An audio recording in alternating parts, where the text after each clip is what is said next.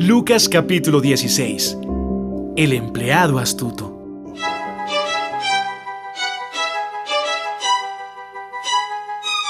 Jesús también les dijo a sus discípulos, Había una vez un hombre muy rico que tenía un empleado encargado de cuidar todas sus riquezas, pero llegó a saber que ese empleado malgastaba su dinero.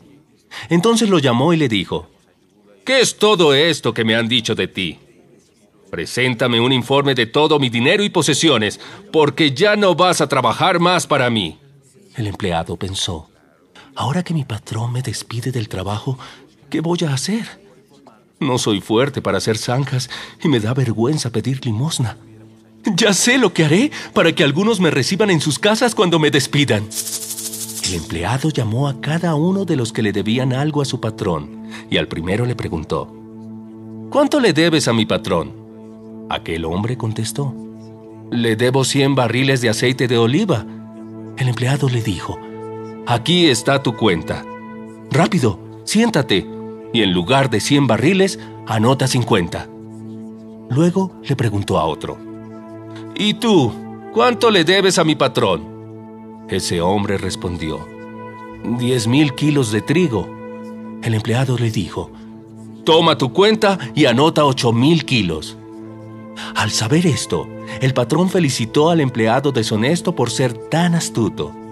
Y es que para atender sus propios negocios, la gente de este mundo es más astuta que los hijos de Dios.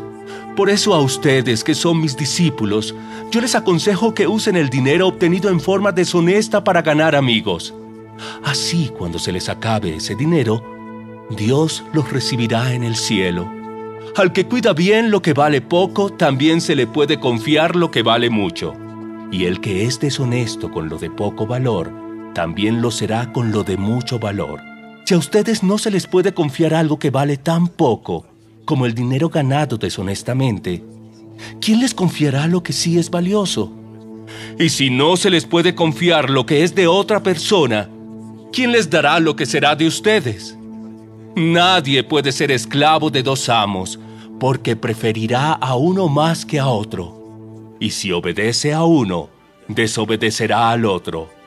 No se puede servir al mismo tiempo a Dios y al dinero. Otras enseñanzas de Jesús. A los fariseos les gustaba mucho el dinero. Por eso, cuando escucharon todo lo que Jesús decía, se burlaron de él.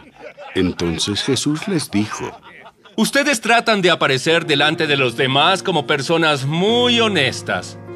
Pero Dios los conoce muy bien. Lo que la mayoría de la gente considera de mucho valor, para Dios no vale nada. Hasta la época de Juan el Bautista, la gente ha tenido que obedecer la ley y la enseñanza de los profetas. Desde entonces se anuncian las buenas noticias del reino de Dios y todos luchan por entrar en él. Sin embargo, es más fácil que desaparezcan el cielo y la tierra a que deje de cumplirse el detalle más insignificante de la ley. Si un hombre se divorcia de su esposa y se casa con otra mujer, comete pecado, porque es infiel en el matrimonio. Y si un hombre soltero se casa con una mujer divorciada, también comete el mismo pecado. Lázaro y el hombre rico. Había una vez un hombre muy rico que vestía ropas muy lujosas. Hacía fiestas todos los días y servía las comidas más caras. En cambio, junto a la entrada de su casa había un hombre pobre llamado Lázaro, que tenía la piel llena de llagas. Unas personas lo sentaban siempre allí y los perros venían a lamerle las llagas. Este pobre hombre tenía tanta hambre que deseaba comer por lo menos las sobras que caían de la mesa del hombre rico. Un día, el hombre pobre murió y los ángeles lo pusieron en el sitio de honor junto a su antepasado Abraham. Después murió también el hombre rico y lo enterraron. Cuando ya estaba en el infierno, donde sufría muchísimo, el que había sido rico vio a lo lejos a Abraham y a Lázaro sentado junto a él. Entonces llamó a Abraham y le dijo, Abraham, antepasado mío, compadécete de mí. Ordénale a Lázaro que moje la punta de su dedo en agua y me refresque la lengua. Sufro muchísimo con este fuego. Pero Abraham le respondió, Tú eres mi descendiente. Pero recuerda que cuando ustedes vivían, a ti te iba muy bien y a Lázaro le iba muy mal.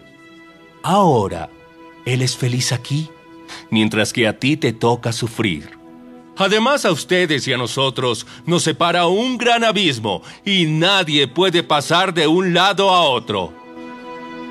El hombre rico dijo, Abraham, te ruego entonces que mandes a Lázaro a la casa de mi familia, que avise a mis cinco hermanos que si no dejan de hacer lo malo vendrán a este horrible lugar.